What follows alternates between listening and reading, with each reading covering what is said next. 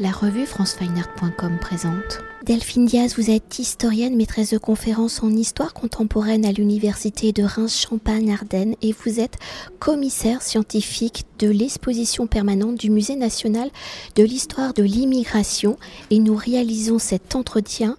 pour la réouverture du parcours permanent du Musée national de l'histoire de l'immigration qui ouvre ses portes, je le rappelle,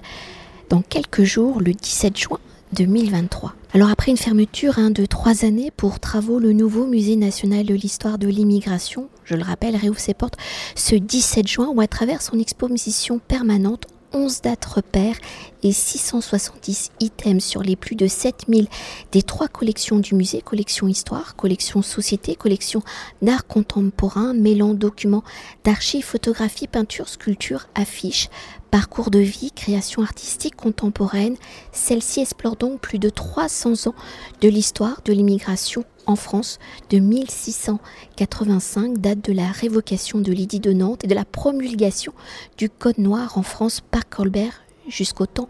présent. Alors, un nouveau parcours conçu à partir de la consultation d'un comité scientifique constitué d'une quarantaine d'historiens, de géographes, de sociologues et de conservateurs, où le rapport remis en novembre 2019 définissait les grands principes chronologiques de l'histoire des migrations. Alors, vont de découvrir le nouveau musée national de l'histoire de l'immigration. Comment ce comité scientifique a-t-il défini le terme d'immigration de si différentes formes, mais aussi du rôle d'un musée consacré à l'histoire des migrations, de son rôle à jouer dans notre société actuelle, dans l'écriture de l'histoire, dans la construction de l'identité d'un pays, d'une nation et comment ce fameux rapport a-t-il répondu à ces questions et comment ces réponses ont-ils permis de construire le nouveau parcours du Musée national de l'histoire de l'immigration à ce donc commissariat scientifique dont vous êtes l'un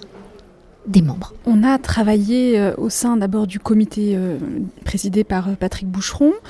qui nous a permis en fait de poser des grands jalons de la refonte de cette exposition permanente, notamment le choix d'un parcours chronologique qui démarre en 1685 et qui s'achève avec le temps présent. Donc ce, principe-là a été repris à son compte par le commissariat scientifique constitué donc de quatre personnes, Marianne Amar, Emmanuel Blanchard, Camille Schmoll et moi-même. Et l'idée de ce nouveau parcours était donc d'avoir un parcours qui soit euh, chronologique, donc qui mette en,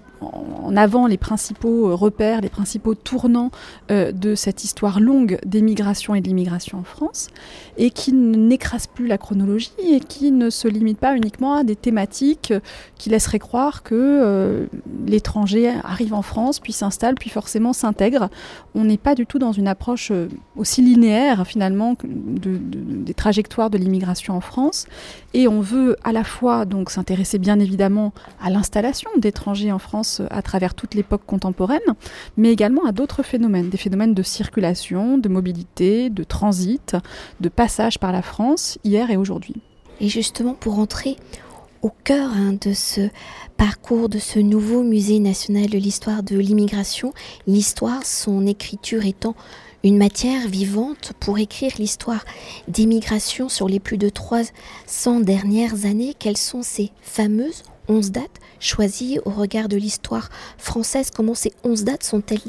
les visages potentiels des migrations? Et comment ces 11 dates sont-elles des clés justement de compréhension à nos questionnements contemporains? Pas énumérer ces 11 dates, bien sûr, mais je vous laisserai les découvrir au fil du parcours. C'est un parcours qui propose à la fois des dates, je dirais, classiques de l'histoire politique et de l'histoire de l'immigration en France. Par exemple, la date 1789, qui va un petit peu de soi, puisque c'est euh, la naissance de la citoyenneté, euh, le moment aussi où on va euh, de plus en plus établir une ligne de clivage entre français et étrangers.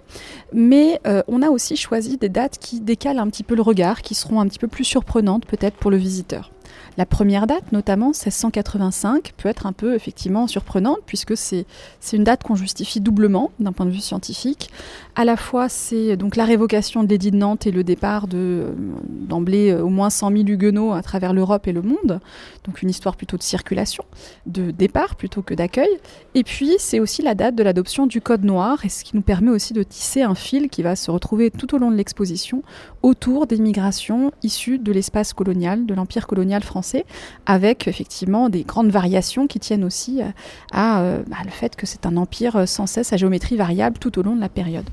Donc des dates peut-être évidentes et puis d'autres qui décalent le regard. J'ajouterai également celle par exemple choisie pour rythmer le parcours entre voilà, la fin du 19e siècle et le début du 20e siècle, particulièrement 1917 et non pas 1914, qui nous permet d'aborder à la fois la Première Guerre mondiale et puis euh, les années 1920, euh, euh, l'application du, statut de réfugié international défini au sein de la Société des Nations, le, certificat Nansen. Pourquoi 1917 Parce que c'est la naissance de la carte d'identité et carte d'identité qui a été pensée initialement uniquement pour les étrangers avant d'être étendue aux nationaux. Et alors, pour évoquer peut-être une dimension de ce nouveau parcours du Musée national de l'histoire de l'immigration, c'est la dimension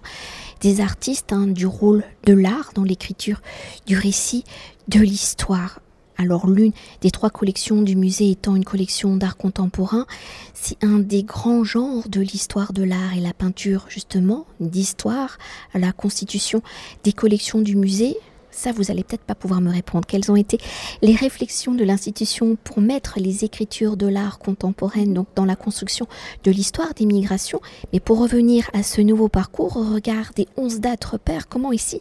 les artistes,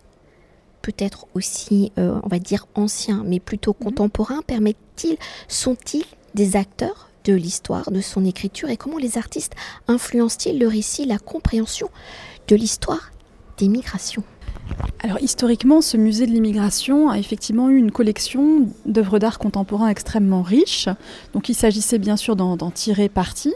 Et d'ailleurs, on va retrouver au fil du parcours des, œuvres très marquantes hein, de ces collections du musée qui étaient déjà présentées dans l'ancienne exposition permanente. Je pense par exemple au tampon euh, de Barthélemy Togo, par exemple. Mais il était aussi important pour nous d'avoir de nouvelles œuvres Hein, qui permettent aussi d'accompagner euh, bah, le, début d'exposition et la fin de l'exposition qui sont vraiment euh, tout à fait voilà, tout à fait neufs par rapport à ce qui était présenté auparavant. Et vous verrez par exemple que dans la salle 1685, qui est la salle qui ouvre le parcours, il y a une commande faite auprès de, Gaëlle Chouane, qui est une artiste franco-haïtienne, qui permet d'illustrer la migration forcée hein, dans le cadre de la traite négrière à l'époque moderne. Et je pense qu'il y a un vrai dialogue qui s'élabore à travers ces, œuvres d'art contemporain, qu'elles soient des œuvres anciennement, euh, dans les collections, anciennement présentes dans les collections du musée ou qu'elles soient tout à fait neuves et qu'elles permettent aussi finalement de solliciter l'émotion du visiteur, une émotion esthétique, euh, une surprise peut-être aussi, mais qui permet aussi peut-être euh, aux visiteurs de bah, d'aborder autrement l'archive, les objets d'histoire qui sont présentés à travers cette exposition permanente. Et alors, on ne peut pas rentrer euh, au cœur de, toutes les dates, mais euh, pour euh, quand le visiteur arrive dans ce nouveau parcours, hein, parce qu'on est passé de 800 mètres carrés d'exposition à 1800 mètres carrés, donc une envergure énorme. Et donc, comment le visiteur, globalement, à travers tous ces documents, mais c'est aussi ces outils de médiation, ces films, ces sons, vont-ils justement appréhender cette histoire Parce qu'on a l'impression qu'on connaît tous, entre guillemets, l'histoire de la migration, dans nos connaissances, euh, qu'on soit aussi issu de cette histoire, mais au final, c'est beaucoup plus complexe que ça. Il était important pour nous aussi de, restituer des chiffres, des statistiques, des cartes, y compris sur le début de la, période, qui est peut-être un petit peu moins connue quand même que, le XXe siècle, par exemple, du visiteur, qui permettent aussi de donner un petit peu d'épaisseur et de montrer que euh, d'emblée, dès l'époque moderne, dès le XIXe siècle, la France est un grand pays d'immigration en Europe, l'un des plus grands pays d'immigration et de transit en Europe. Donc je pense que euh, on a voulu à la fois, si vous voulez, euh, passer par, par des données scientifiques hein, qui sont bien établi maintenant. Vous allez trouver par exemple la carte des naturalisés euh, en France euh, à l'époque moderne, vous allez trouver la carte des étrangers recensés pour la première fois en 1851. Euh, donc voilà, restituer des faits qui sont qui nous semblent voilà, qui nous semblent importants à, à, transmettre dans le débat public parce que on ne peut pas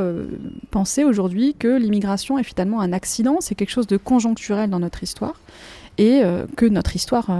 est vraiment euh, voilà, à partie liée avec cette, cette euh, époque, euh, cette longue époque de migration, de circulation, de mobilité. Et justement, un des éléments mis en avant dans le parcours, justement, c'est ces parcours de vie, de véritables témoignages hein, de nos contemporains. Est-ce qu'on peut s'attarder sur quelques exemples?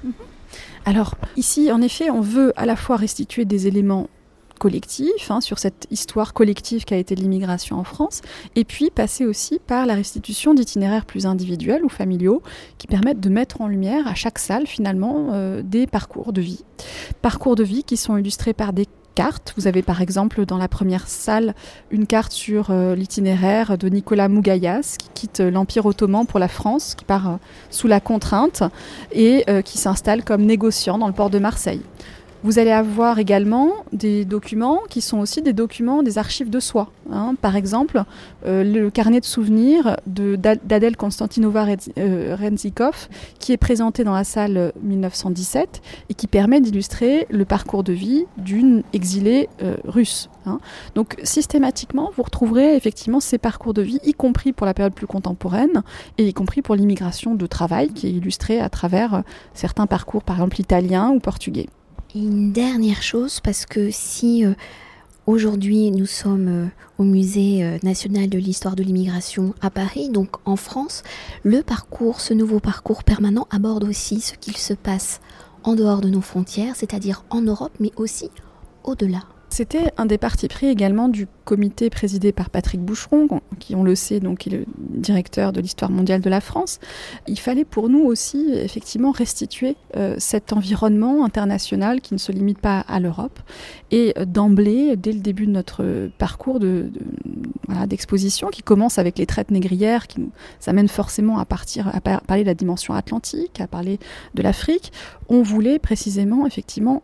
élargir les horizons et montrer que euh, on n'est pas seulement dans une histoire intra-européenne de l'immigration. Même s'il n'empêche que euh, pour une longue partie de l'histoire abordée, c'est vrai que les Européens sont encore euh, prédominants, par exemple au XIXe siècle, dans les origines géographiques des étrangers venus s'installer en France. Mais d'emblée, voilà, il fallait pour nous absolument élargir le regard et réinscrire l'histoire de l'immigration en France dans une histoire mondiale d'émigration peut-être encore quand même une dernière chose, hein, quand on voit euh, l'ampleur hein, et la diversité de tous ces euh, peuples en fait qui passent ou qui veulent s'installer en France, d'un regard extérieur, quels sont peut-être ces atouts qui attirent Alors c'est une vaste question, c'est complexe parce que à chaque époque finalement il y a des atouts qui sont un peu différents. Euh, je dirais par exemple qu'au XIXe siècle, l'atout important que peuvent trouver notamment les exilés politiques en France, c'est des formes d'assistance pécuniaire hein, euh, de la part de l'État, euh, donc il leur permet aussi de, garantir un niveau de vie. mais finalement, en fait, c'est difficile de généraliser parce qu'à chaque époque, il y a une explication qui permet de, mettre en valeur les, les atouts de la France comme pays d'immigration par rapport à d'autres. il faut dire aussi que la France, c'est pas seulement un pays d'immigration c'est un pays de transit également, et ça on l'a longtemps oublié. Et c'est ce qu'on a voulu notamment restituer dans cette salle qu'on appelle la salle 1889, qui va avoir tout un passage sur les émigrations transatlantiques, sur le transit des migrants qui euh, passent par la France, parce que la France a euh, des ports atlantiques qui sont très connectés au reste du monde. Merci beaucoup. Merci à vous. Cet entretien a été réalisé par franceweiner.com.